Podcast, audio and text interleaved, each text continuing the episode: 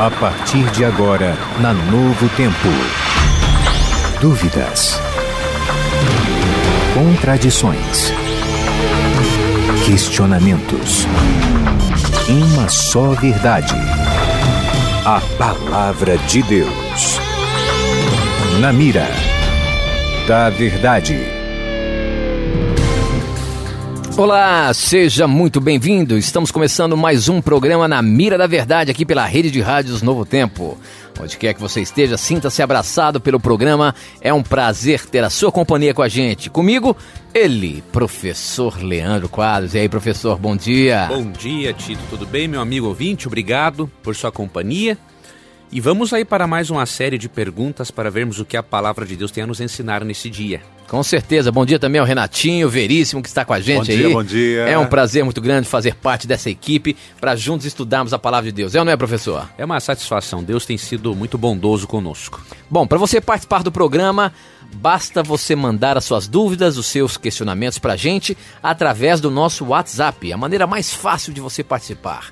Mande para a gente através do WhatsApp. O nosso número é 12 981510081. E você também tem a forma é, de mandar pra gente pelo YouTube. As pessoas que estão conectadas com o nosso canal do YouTube podem assistir e ver a gente aqui nos estúdios. Se você quer ver todos os bastidores da rádio, pode entrar no nosso canal do YouTube, youtube.com barra Novo Tempo Rádio. É só você entrar lá, você vai ver o que está acontecendo aqui e poder mandar as suas perguntas pra gente, tá bom? A gente começa hoje o programa com uma pergunta bem interessante, professor.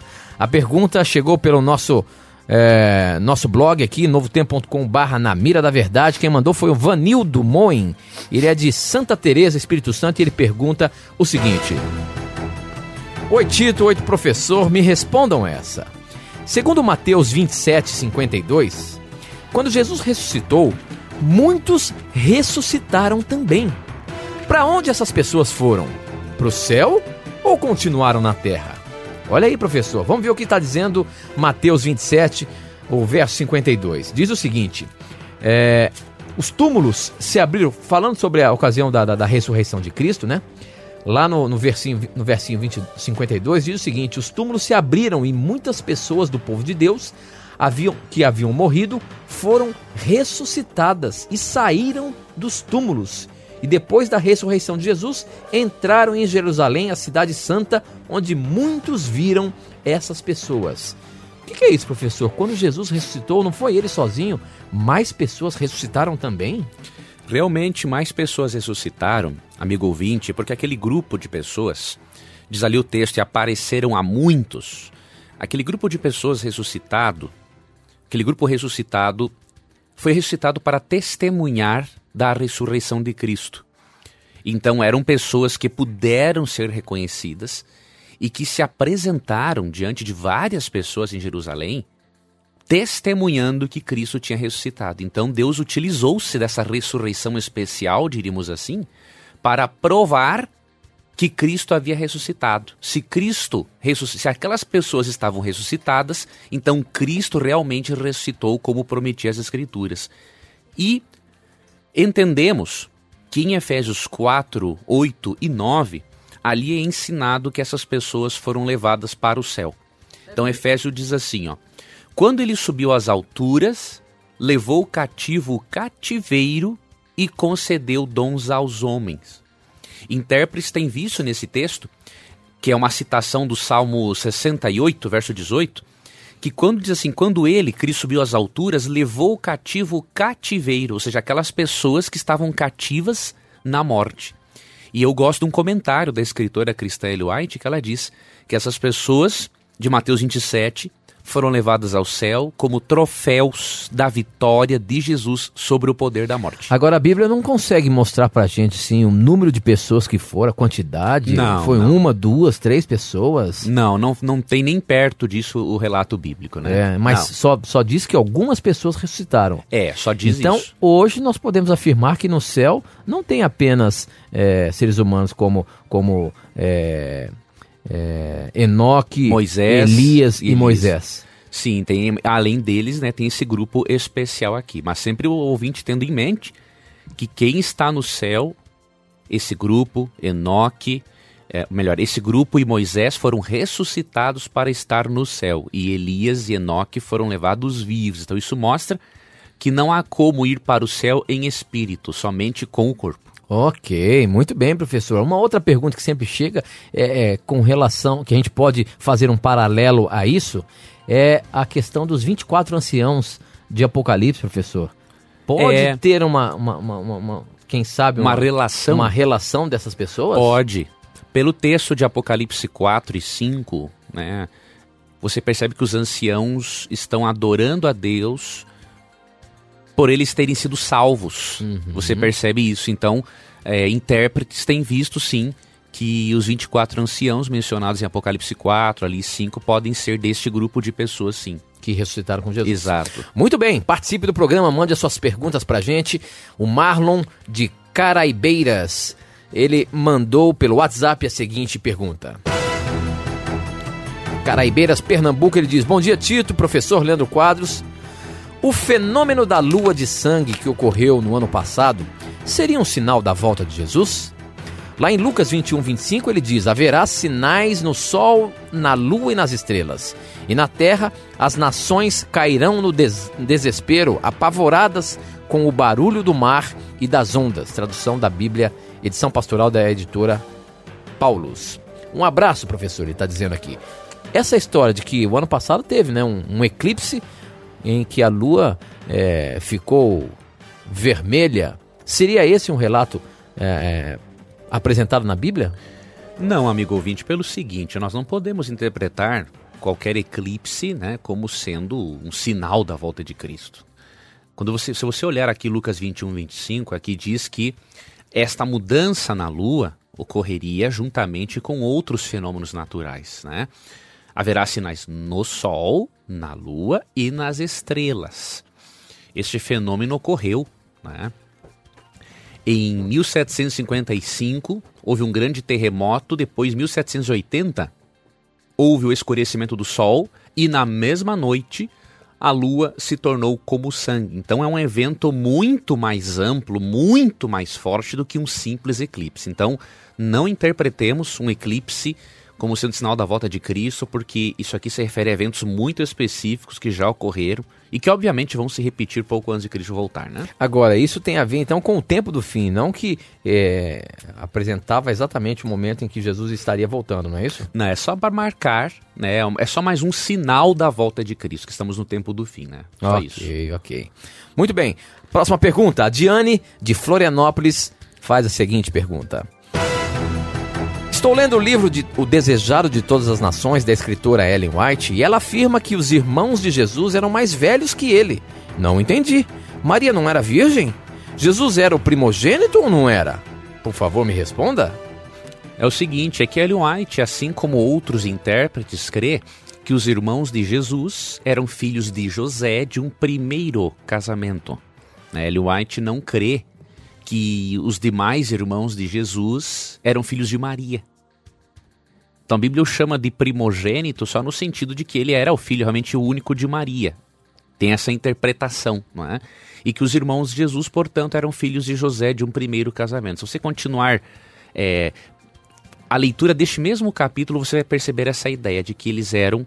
né, ela diz assim: assim eram chamados os, é, os, os filhos de José. Ela usa essa expressão. né? Então, é, Jesus era po- possivelmente sim o filho único de Maria. Ok, muito bem. Olha, agora mandar um abraço especial lá pro IAN, em Cachoeira, na Bahia, que estão ligadinhos com a gente aí. Faculdade de Teologia. Um abraço a vocês que estão acompanhando a Rádio Novo Tempo e o programa Na Mira da Verdade. A pergunta é do Pedro, lá de Cachoeira, que ele diz o seguinte: Há possibilidades de um ateu sincero se salvar sem ter conhecimento de Deus? Ora, se as pessoas são salvas pela luz que elas têm, por que pregar o evangelho? Você tem que equilibrar as coisas. As pessoas são salvas pela luz que tem, mas tem que ter alguma luz.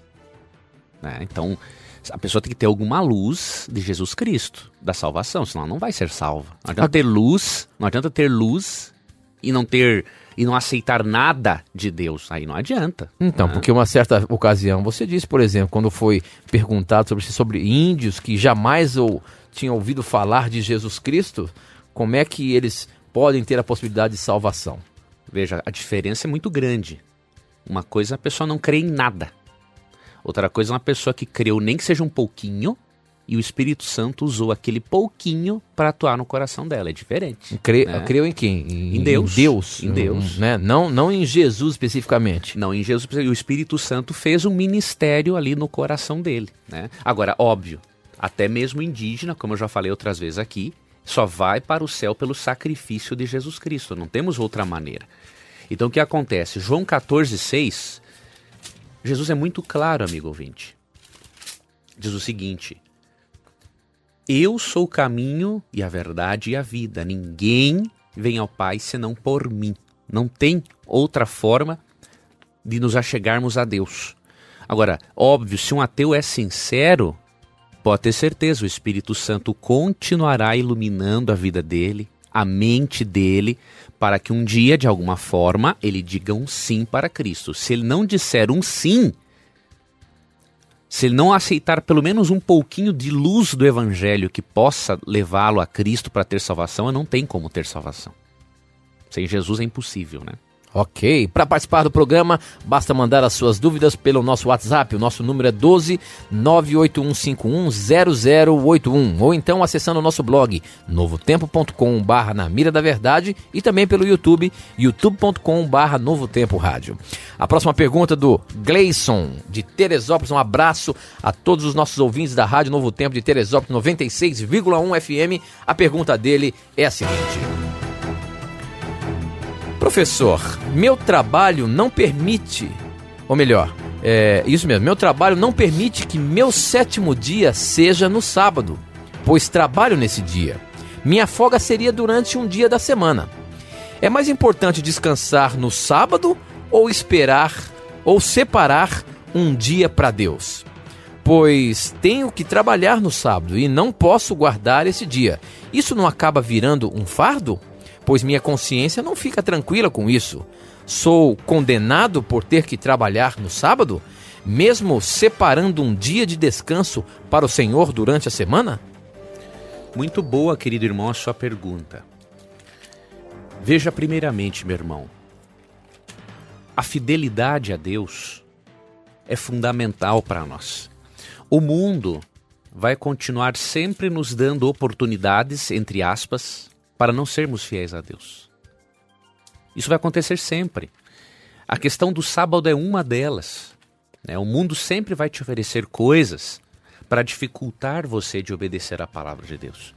Agora, eu posso garantir a você que se você decidir-se por obedecer a Deus, Ele vai abençoar a sua vida. Eu vou ler para você um texto que mostra, irmão, que não tem como apoiarmos a ideia de que o que importa é escolhermos um dia em sete. Deus tem um mandamento muito claro. Gênesis 2, 1 a 3. Assim, pois, foram acabados os céus e a terra e todo o seu exército. E havendo Deus terminado, no dia sétimo, a sua obra que fizera, descansou nesse dia de toda a sua obra que tinha feito. E abençoou Deus o dia sétimo e o santificou, porque nele descansou de toda a obra que, como Criador, fizera. Veja, querido ouvinte, qual dos dias da semana recebe este selo aqui, ó, de que Deus abençoou e santificou. O que, que é abençoar e santificar? É tornar algo sagrado, é separar para um uso especial. Como a Bíblia ensina que este é o dia especial, porque o Criador cessou as suas obras nesse dia, então este é o único dia santificado e abençoado de acordo com a Bíblia. E aqui tem uma ligação muito íntima com o Criador. O sábado, ele é um lembrete semanal de que Deus é o Criador. Quando você obedece ao mandamento do sábado, se está dizendo o seguinte: eu me sujeito ao Deus Criador. Agora, quando você não guarda o sábado, você está dizendo assim: ó, eu me sujeito ao que o ser humano me diz. Então você não é simplesmente, amigo ouvinte, uma questão de um dia, é uma questão de a quem você está se sujeitando. Você está se sujeitando a Deus, que abençoou e santificou o sétimo dia, ou você está se sujeitando ao ser humano que quer impedir você de guardar o sábado? Então a questão é fidelidade. É muito mais do que um dia, simplesmente. O que está por trás disso é a fidelidade a Deus. Por mais que a nossa obediência seja imperfeita, nenhum de nós obedece a Deus perfeitamente. Temos que fazer aquilo que está ao nosso alcance pelo poder do Espírito para sermos fiéis a Deus e melhorarmos cada vez mais. Deus vai abençoar você, meu irmão. Seja fiel às Escrituras e você vai ver o quanto Deus vai abençoar a sua vida. Muito bem, professor. Muito bem. A próxima pergunta, a Daniela Silva mandou uma pergunta interessante para gente. Ela diz o seguinte: Olha só, tenho 16 anos e gostaria de saber na Bíblia, claramente, onde Jesus esteve antes de ressuscitar. Pois muitos dizem que Jesus desceu ao inferno. Mas segundo o que venho aprendendo com vocês, os mortos dormem até a volta de Jesus. Me expliquem, por favor? Que texto é esse que diz que Jesus desceu ao inferno, professor? Veja essa, jo essa jovem, muito sincera, pode ter certeza que o Papai do Céu vai continuar guiando você no conhecimento da palavra dele. Você sabe, minha amiga, muitos irmãos cristãos utilizavam-se de 1 Pedro 3,19 para dizer que Cristo pregou aos espíritos que estavam no inferno para em, dar a eles uma segunda Algumas traduções dizem em prisão, né? Exatamente. Aqui diz que pregou aos espíritos em prisão. Porém, amiga, minha jovem amiga, vários irmãos protestantes evangélicos têm abandonado esta crença, mesmo crendo na imortalidade da alma, porque eles perceberam um problema. Se nesse texto Jesus pregou a espíritos de mortos, então a doutrina bíblica de que só existe salvação em vida cai por terra. Por exemplo, Hebreus 3, 13 a 15 ensina que nós devemos dizer um sim para Cristo hoje, para que o nosso coração não se endureça no futuro por causa do pecado. Então a Bíblia sempre apresenta a salvação como podendo ser obtida apenas quando o indivíduo está vivo. Isso levou muitos irmãos que interpretavam 1 Pedro 3,19 dessa forma, como você disse, levou-os a estudar mais o assunto. E aí Fazendo uma análise contextual, eles perceberam o seguinte: quando lemos do verso 18 ao 20, aprendemos que, na verdade, não foi Cristo quem pregou esses espíritos em prisão. Quando lemos do verso 18 ao 20, se você ler na nova versão internacional, que é NVI, você percebe ali, lendo a partir do verso 18, que quem pregou esses espíritos foi o Espírito Santo. Então, primeiro ponto, Cristo não esteve pregando para ninguém na morte. Foi o Espírito Santo. Segundo, os espíritos em prisão, no contexto, se refere aos antediluvianos, as pessoas que viveram antes do dilúvio. E a prisão na qual eles se encontravam, de acordo com Provérbios 5, 22, deduzimos ali, era a prisão do pecado. Então, se você ler do verso 18 ao 20, especialmente na NVI, onde você vai ver um termo espírito com letra maiúscula no final do verso 18, que se refere ao Espírito Santo, você vai entender o texto da seguinte maneira: Cristo, por meio do Espírito Santo, pregou aos antediluvianos que estavam presos pelas cordas do pecado. Então, esse é o significado do texto. Isso nos mostra que realmente, quando Cristo morreu, ele esteve descansando na sepultura, não é? Porque se ele não tivesse realmente morrido, se ele tivesse uma consciência após a morte, ele não tinha realmente morrido pelos nossos pecados. E aí continuaríamos sendo pecadores, né? Desgraçados porque ninguém teria morrido no nosso lugar. Muito bem, professor. Muito bem. Próxima pergunta vem lá de Novo Hamburgo. Um abraço todo especial para os nossos ouvintes de Porto Alegre, que chegam em toda a região aí. Uh, Porto Alegre 99,9 FM. A pergunta é do Vinícius Ferraz e é a seguinte: Primeiro ele dá bom dia pro professor, pro Tito, pro Veríssimo e pro Renatinho, acho. Ele tava dizendo, mas é isso mesmo, meu irmão. É Renatinho mesmo que tá com é a gente. É isso aí. Aí, o Renatinho que tá com a gente aqui. A pergunta do Vinícius é a seguinte: Na Bíblia tem algum texto comparando o faraó a dragão e Satanás a dragão? O que a Bíblia ou Ellen White fala sobre esse animal? É figurado ou ele existiu? Porque ele está junto com animais que realmente existiram. E aí, professor, essa questão de dragão, na Bíblia tem a citação do, desse animal, dragão. Uhum. Isso existiu, não existiu? É o que, que é? Não, ele é usado realmente esse termo em sentido figurado, né? Porque as culturas antigas, lógico, tiveram os animais pré-históricos, mas nunca existiu um animal que cuspia fogo. Só que nas culturas antigas, na mitologia antiga, tinha esta crença em dragão. Então Deus, para poder comunicar de forma clara suas verdades, já que o dragão era um símbolo de destruição, não é? Então se utiliza desse termo nas escrituras, mas é uma referência assim mitológica, não é? Deus só se utilizou desse recurso como, uma, como um recurso didático para ensinar o quanto Satanás era perigoso, né? Muito bem. Próxima pergunta, Estefânia de Lavras, Minas Gerais, faz a seguinte questão. Professor Leandro Quadros, por que que antigamente era permitido o homem ter mais de uma mulher e hoje isso é pecado? Veja, nós temos que analisar o seguinte: nem tudo aquilo que a Bíblia registra, ela prova. Né, a Bíblia registra tudo, coisas boas, coisas ruins, coisas certas, coisas erradas. Agora, não quer dizer que a Bíblia prove tudo aquilo que ela registra. Ela registra para nós aprendermos. Agora, o que acontece sobre a poligamia? Deus realmente ele tolerou por um tempo. Deus nunca aceitou. Ele, na sua misericórdia, ele acabou tolerando porque aquelas pessoas eram viciadas em poligamia, literalmente viciadas. E naquela cultura é o seguinte: se o indivíduo deixasse as suas demais esposas, né, não tinha nada na lei que as amparasse. Elas perdiam tudo, os filhos ficavam sem direito nenhum. Então, o que, que um Deus misericordioso foi fazendo? Foi tolerando aquela rebeldia até Deus ir reeducando o seu povo. E quando Deus já reeduca o seu povo, você vê um texto muito interessante em 1 Timóteo 3,2. Olha a orientação que é dada aqui, ó. É necessário, portanto, que o bispo seja irrepreensível, esposo de uma só mulher, temperante, sóbrio, modesto, hospitaleiro, apto para ensinar. Veja aqui, Deus já tinha reeducado o seu povo e diz que um líder espiritual, o que era o bispo, né, uhum. tinha que ser marido de uma só mulher. Mas dá a entender que na, mesmo nessa época tinha, tinha ainda poligamia, né? Tinha, a poligamia era muito presente. Agora, a Bíblia também nos mostra, além da poligamia, amigo ouvinte, os resultados da poligamia.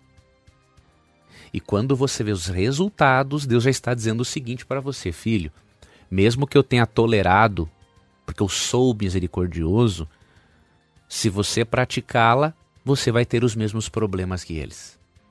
Então, por exemplo, aqui em 2 Reis, olha as consequências, por exemplo, da poligamia de Salomão. Primeiro Reis, na verdade. Vamos ver aqui Primeiro Reis, capítulo 11. Diz assim, ó. Ora, além da filha de Faraó, amou Salomão muitas mulheres estrangeiras. Moabitas, Amonitas, Edomitas, Sidônias e Etéias. Mulheres das nações de que havia o Senhor dito, que havia o Senhor dito aos filhos de Israel, não caseis com elas, nem casem elas convosco, pois perverteriam o coração, para seguires outros deuses. A estas se apegou Salomão pelo amor. Tinha setecentas mulheres, princesas e trezentas concubinas, e suas mulheres lhe, lhe perverteram o coração.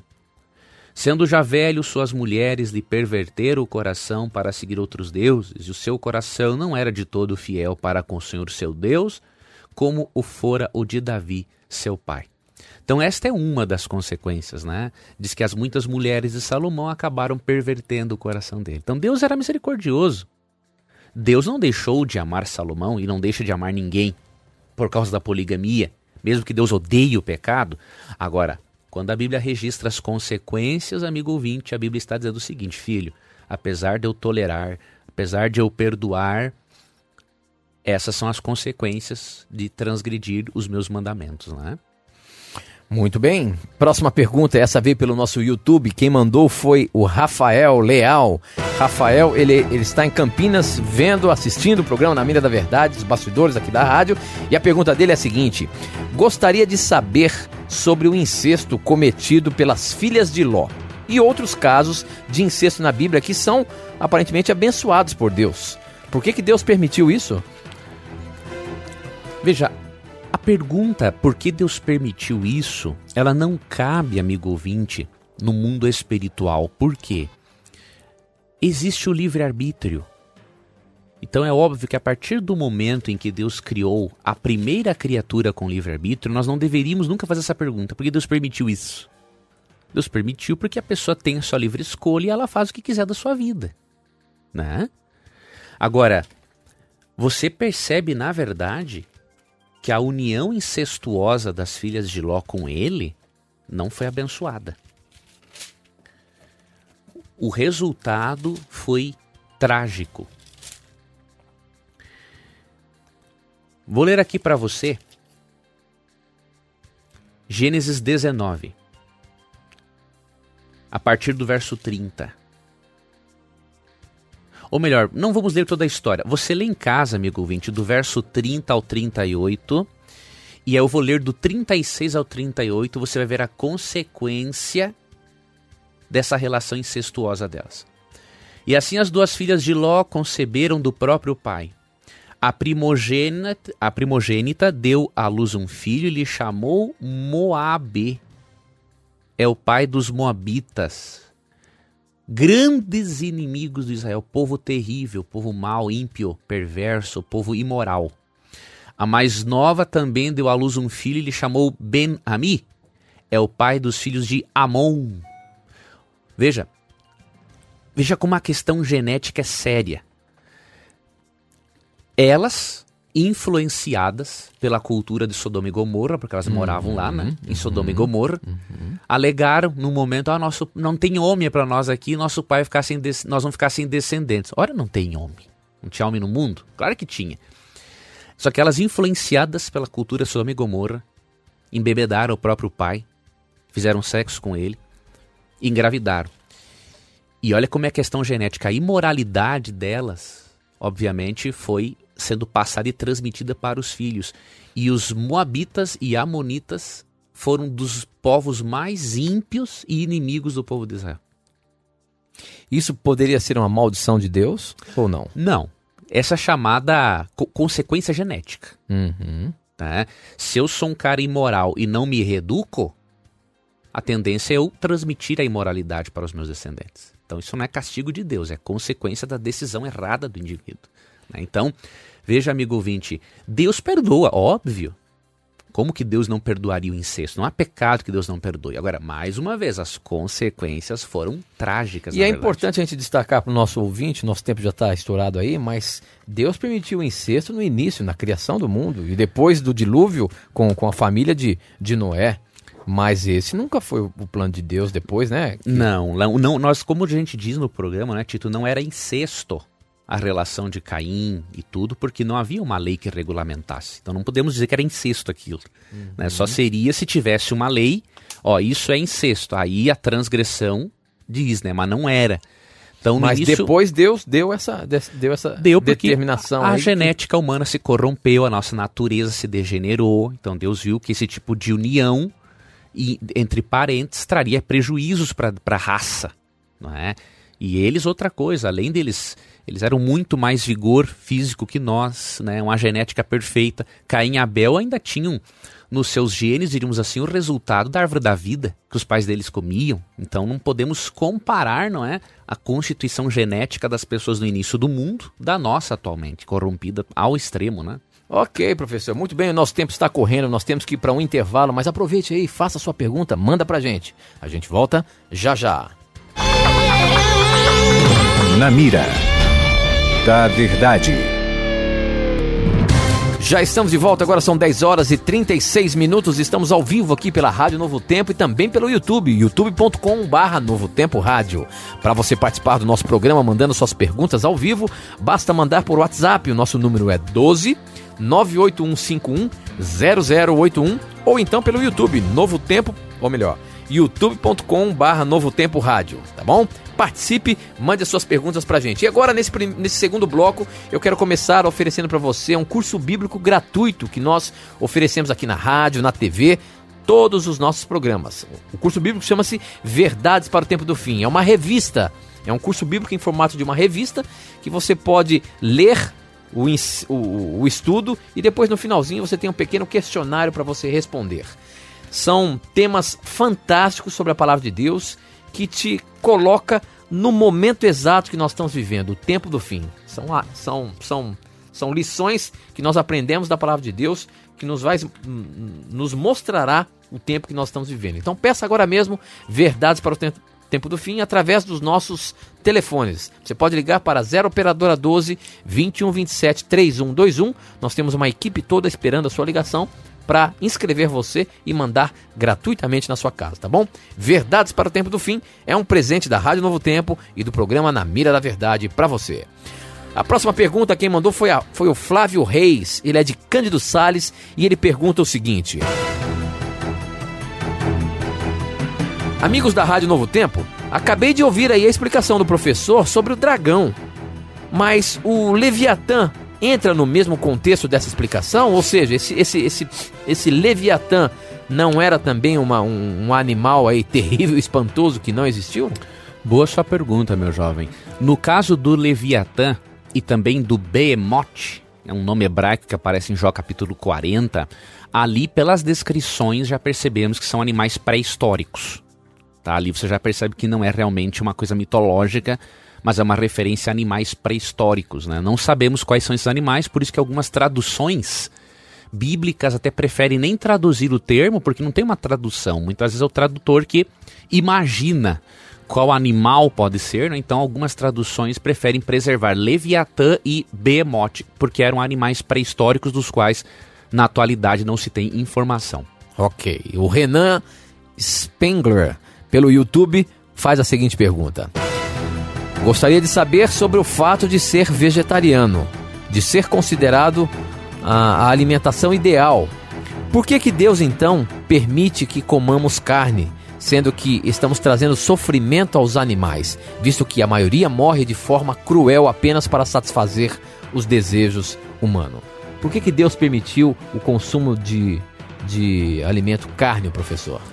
Veja, Deus permitiu o consumo de alimento carne num contexto emergencial, que foi do dilúvio.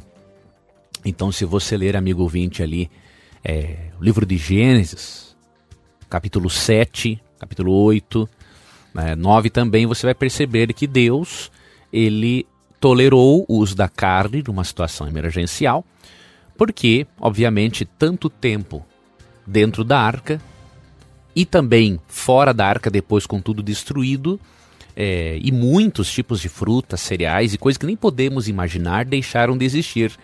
Então, o regime carno se tornou, na época, necessário para o ser humano. Agora, o propósito de Deus é que nós voltemos à sua dieta original.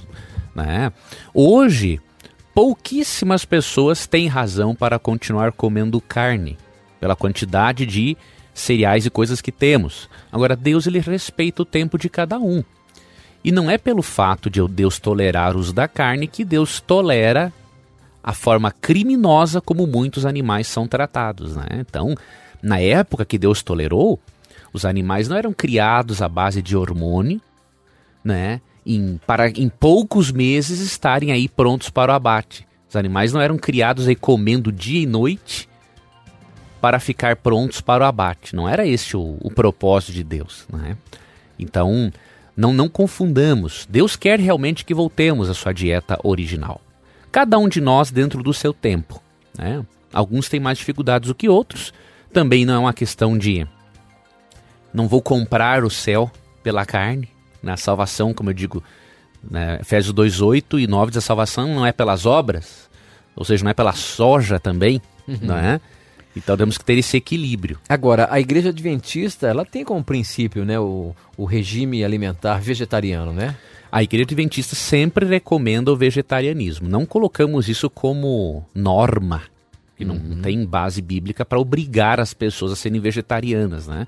Agora, a recomendação é sim que a pessoa vá com a ajuda de Deus, se aproximando da dieta original para se tornar vegetariano, né? Até porque o próprio consumo dos vegetais, como Deus, Deus é, deixou a princípio para a gente, logicamente traz benefícios para a saúde, concomitantemente para nossa mente ter uma maior aproximação de Deus, né? Um exemplo disso eram os amigos de Daniel lá no passado, quando eles foram, é, quando eles pediram para que se alimentasse apenas com os vegetais e frutas, né, e não com a comida do, do, do reino ali. Isso, Daniel capítulo 1, capítulo interessante que mostra realmente as vantagens de uma dieta mais saudável, né?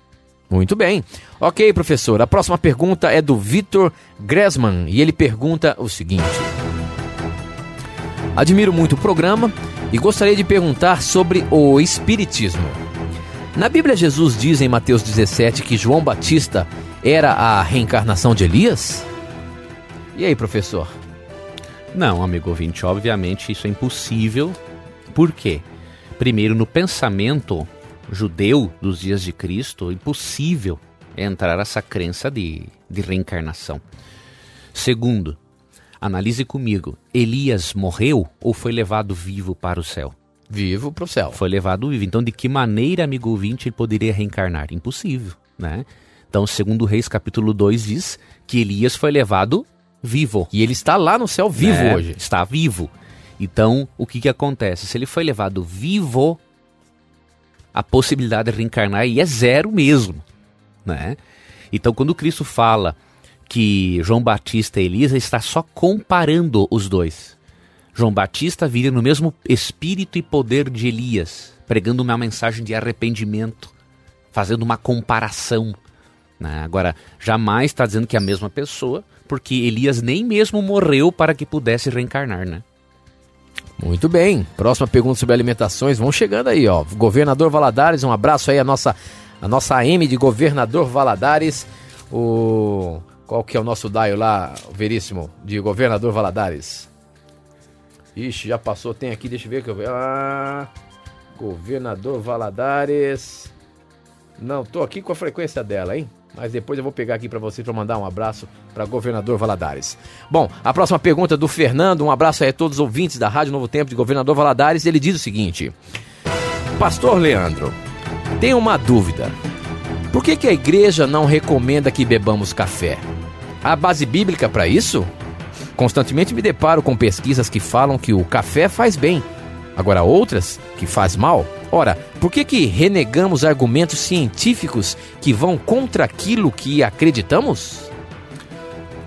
Na verdade, meu querido ouvinte, você tem que ter cuidado com uma coisa.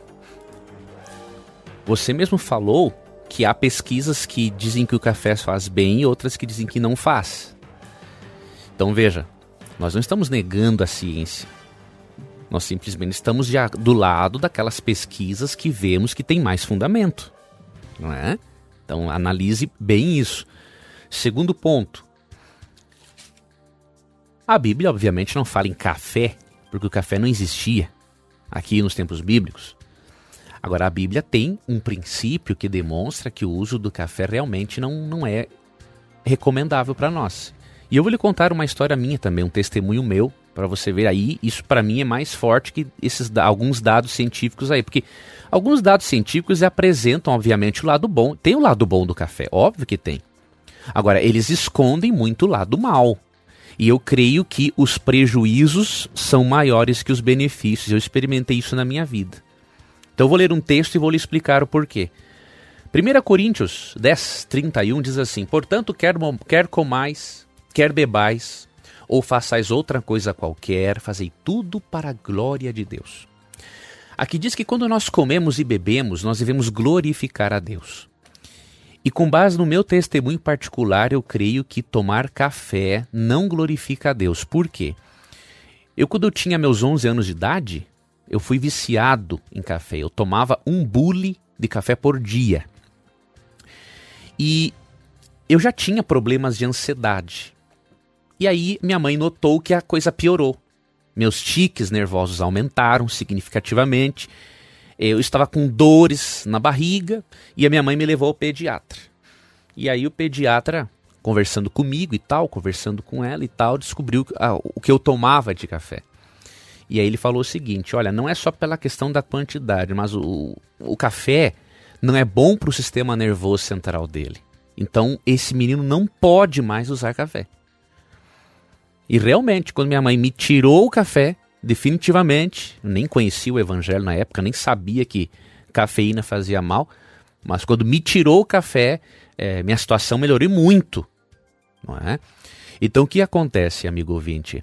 Quando a gente estimula o sistema nervoso central com a cafeína, obviamente o sistema nervoso central perde energia. Ele vai buscar de alguma fonte. Ele vai buscar do corpo. Se o corpo perde energia, ele perde mais energia para o cérebro. E aí fica aquela coisa ali, entre aspas, um roubando energia do outro. E eu lhe pergunto: pode glorificar a Deus uma coisa dessa? Né, teu, teu, teu cérebro, teu sistema nervoso central despende energia desnecessária. Aí, para ele poder funcionar direitinho ali, ele rouba energia do corpo e você fica com déficit de energia. Então, não, não glorifica a Deus isso. Então, a igreja adventista tem sim base científica, base bíblica, e eu tenho no meu próprio testemunho pessoal de que a cafeína usada da forma como muitos utilizam, ela realmente não faz bem para a saúde, né? Muito bem, professor. A próxima pergunta é do Alex Souza. Ele está nos Estados Unidos, Miami, acompanhando a gente através do nosso aplicativo, pela internet. E a pergunta dele é a seguinte: Um abraço a você, Alex, aí nos Estados Unidos, em Miami. Bom dia, Tito, professor Leandro Quadros. Eu gostaria de entender, por favor, se Jesus é Deus e Deus é onisciente, onipresente, onipotente, e Jesus morreu, e a Bíblia também diz que os mortos deixam de existir e não sabem de nada, então podemos afirmar que Deus morreu? E Deus morrendo, ele então deixou de existir por três dias? Deixou de ser onipresente, onipotente, onisciente? Em parte, essa afirmação é verdadeira. Por que eu digo em parte? Se Jesus tivesse vindo somente com a sua divindade, seria impossível ele morrer, que Deus não pode morrer. Agora, Jesus era divino humano. Aí sim ele se autolimitou e morreu. Eu tenho visto uns argumentos aí, um deles, né, um, uma pessoa que crê na imortalidade da alma argumentou o seguinte: não, Jesus tem que estar consciente na morte porque senão Deus, a divindade deixou de existir. Um argumento furado. Por quê? Porque se Jesus não realmente morreu, se quem morreu na cruz foi apenas um ser humano por nós, então nós continuamos na miséria. Então, um ser divino humano tinha que ter morrido na cruz. Então, realmente, você e eu não temos como explicar, obviamente, como é que foi a morte de Cristo. Né? Jesus, por exemplo, em João 10, 17, 18, ele diz que ele tinha vida, ele tinha poder para dar a vida e reassumi-la de volta. Ou seja, tinha algo dentro de Cristo, do Cristo divino humano, que ele podia voltar à vida de novo. Agora, como? Eu e você não podemos entrar nesse terreno porque estamos pisando em terra santa. Agora, de uma coisa temos certeza: quem morreu na cruz não foi só Deus. E não foi também só um homem. Foi um ser divino humano na sua condição divina humana, ele poderia sim se autolimitar e morrer pelo ser humano. E assim o fez. E assim o fez. Muito bem, professor. Próxima pergunta, o Paulo de Parobé. Ele pergunta o seguinte: Maria permaneceu virgem depois do nascimento de Jesus? A Bíblia fala se Cristo te, se Maria, ou melhor, se Cristo teve outros irmãos, filhos de Maria, ou somente os mais velhos, filhos de José. Veja, nós cremos, não todos, obviamente, mas assim, pelo menos nós aqui, que nós, boa parte de nós cremos que os irmãos de Jesus eram filhos de José de um primeiro casamento. Então não cremos que Maria tivesse tido outros filhos. É possível? É até possível, mas não cremos nisso. Agora, o fato de Maria ter tido apenas Jesus, isso não significa que ela foi virgem a vida toda. Né? Então, é muito difícil imaginarmos que José tivesse casado para ser celibato, celibatário. Né? Nossos irmãos católicos apostólicos romanos precisam pensar nisso. José foi casado com Maria. Como é que ele ficou nessa situação? né? Ficou casado com a mulher para não poder fazer sexo com ela, dormir com a mulher, não Nem fazer Deus nada com pediu ela. isso pra ele, né? Nem Deus pediu isso para ele. Não existe isso. Então o que, que a Bíblia diz? Em Lucas 1, 25, esse texto é importante. Falando da, de Maria e de José, da relação deles, ó. Contudo, não a conheceu enquanto ela não deu à luz um filho a quem pôs o nome, pôs o nome Jesus. Então veja, o termo conhecer aqui é manter relações sexuais. Sim. Né? Então falou aqui, ó, José não a conheceu, ou seja, não fez sexo com ela, enquanto ela não deu à luz a um filho. Veja, então depois que ele deu, ela deu à luz Jesus, eles tiveram uma vida conjugal normal. E não poderia ser diferente, porque se Maria não tivesse uma relação sexual com seu marido, ela estaria pecando também, porque ela estaria incentivando ele ao adultério. Né? A pessoa ela dormir com o marido todos os dias e dizer assim, ó, não, olha, eu, eu tenho que eu vou ficar virgem para todo sempre, você não pode fazer nada comigo. Ela incentivar o marido ao adultério. Então ainda bem que Deus não pensa assim, né? Deus não não criou as coisas assim. Não é porque Maria teve uma vida sexual porque ela deixa de ser a mulher especial que ela foi, de forma alguma. Né? Agora, professor, falando em Maria, Maria pode estar intercedendo por nós no céu? Há esse conceito, há esse pensamento de que ela intercede por nós e que ela está no céu. Não, é impossível porque 1 Timóteo 2,5 diz que há um só Deus e há um só mediador ou intercessor entre Deus e os homens, que é Cristo Jesus. Só um ser que tem dupla natureza, que é divino humano, pode interceder. Maria não tem como, é impossível. Agora, pode, pode haver a possibilidade de Maria estar no céu? Uma vez que alguns ressuscitaram e foram vivos para o céu, Jesus poderia ter ressuscitado Maria e levado para ela? E levado ela? Olha, é muito difícil. A gente não, eu não, gosto de me aventurar nessas coisas, como não tem base bíblica nenhuma. Só existe a tradição da igreja. Então, como nós não nos filiamos à tradição da igreja, nós subordinamos a tradição à Bíblia, então eu prefiro dizer que não, porque não tem nada na Bíblia que possa dizer isso. né? Muito bem, professor. A próxima pergunta chegou pelo nosso YouTube.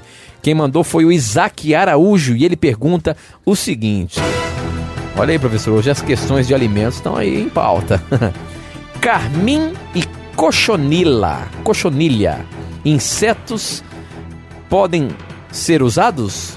Pois na maioria dos alimentos tem esse produto. Esse é um produto corante, professor. Uhum. né? E existe alguma condenação no uso desse, desses, desses, desses elementos aí, esses insetos?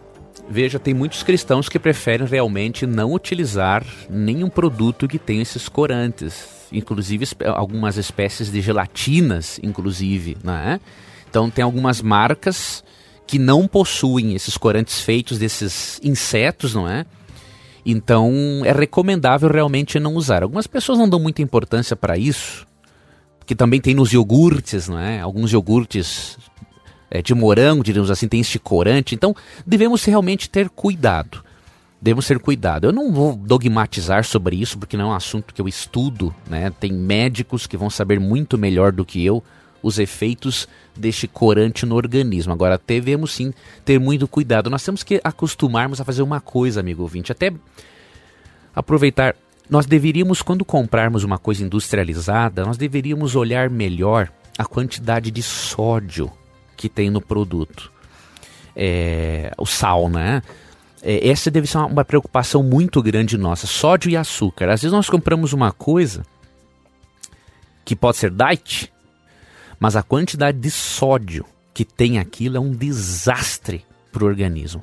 Então, quando você comprar, um, lógico, priorize a feira. Isso eu tenho como um princípio em casa há algum tempo que eu mudei. É, antes de fazer compra no mercado, eu vou é fazer compra numa feira. O que de mais importante tem que ser natural. Depois tu vai usar o industrializado, porque não tem como. Agora, tenha cuidado. Quando você avaliar marcas diferentes de um mesmo produto, dá uma olhadinha lá no, no rótulo, a quantidade de sódio que tem e açúcar. Quanto menos, melhor. Então, tenha cuidado com essas coisas, que essas são coisas são mais importantes ainda de nós nos atentarmos. Muito bem, professor. A próxima pergunta, o Riclelson Peixoto faz pra gente da seguinte forma: Sou recém-convertido e sempre ouço que no céu as famílias irão se encontrar novamente, pois a morte os separou. Mas em Isaías 65:17 fala que não teremos mais lembranças dessa vida. E em Mateus 22:30 fala que na ressurreição não haverá casamento, pois todos serão como anjos. Então, em que parte da Bíblia é baseada a afirmação de que, a que as famílias vão se encontrar no céu? Por favor, me ajude com essa dúvida. Vou lhe ajudar. Primeiramente, amigo ouvinte, quando Isaías 65, 17 fala que não haverão lembranças das coisas passadas, não está dizendo que Deus vai fazer uma lavagem cerebral em nós. Né? Deus vai fazer uma lavagem cerebral, diríamos assim, nós vamos lembrar da família, das pessoas que amamos. Não, não é isso. Não lembrar das coisas passadas. A Bíblia diz que a Bíblia está ensinando que nós vamos ter tantas alegrias com Deus que as coisas ruins ficarão para trás.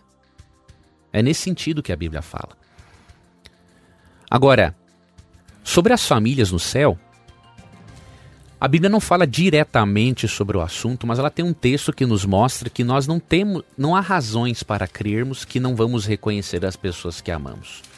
Mateus 8:11 é um texto que eu gosto muito que diz assim: Digo-vos que muitos virão do Oriente e do Ocidente e tomarão lugares à mesa com Abraão, Isaque e Jacó no reino dos céus. Então, se eu vou, se nós vamos conhecer Abraão, Isaac e Jacó, como que nós não vamos reconhecer quem já conhecíamos antes? Veja, não tem lógica. Se eu vou conhecer quem eu não conheço pessoalmente, óbvio que eu vou reconhecer quem eu já conhecia. Então não veja a transformação dos justos como uma espécie de uma lavagem cerebral ou de uma formatação que Deus faz no computador, no cérebro, para não ter mais nada, apagar tudo. Não. É não ter lembranças das coisas ruins. Mas, mas nossa identidade será preservada. E nós vamos poder estar como família no céu? Vai ser diferente o conceito familiar no céu. Né? Mateus de 2,30, né? texto que o nosso ouvinte mencionou. Na ressurreição, não se casam, não se dão em casamento, são como os anjos do céu. Ou seja, a família da terra será uma com a família do céu. Agora, sabermos como será isso, não temos como, porque nós não temos padrão. Nosso padrão de família é só esse aqui. A família do céu é infinitamente melhor e mais amorosa do que a nossa. Então nós vamos ter assim um conceito familiar muito mais amplo do que este, né? Ok, professor, muito bem. Nós chegamos ao final de mais um programa aí na Mira da Verdade. E olha, agradecer a participação massiva dos nossos irmãos ouvintes da rádio, espalhado pelo nosso Brasil e também lá no exterior. Pessoas participando lá dos Estados Unidos, da Angola, de outros lugares também. Obrigado pelo carinho da sua audiência, obrigado por você participar do programa. Se você não tem Novo Tempo na sua casa, você pode ter Rádio Novo Tempo na ponta do seu dedo. Basta você baixar o aplicativo lá na nossa página da, da Rádio Novo Tempo, novotempo.com.br rádio, ou então entrando nas lojas como Apple Store e Google Play e a baixar ó, Rádio Novo Tempo. Você vai poder ter a Novo Tempo em qualquer lugar do Brasil e do mundo, tá bom? Obrigado pelo carinho da sua audiência, obrigado por você participar. E aqui no nosso programa, sempre você sabe, sempre que você tiver a coragem de perguntar, a Bíblia terá coragem de lhe responder. Um abraço, amigo ouvinte. Fica com Deus, tchau. Obrigado, Tito e Leandro, e até terça-feira, se Deus quiser. Na mira da verdade.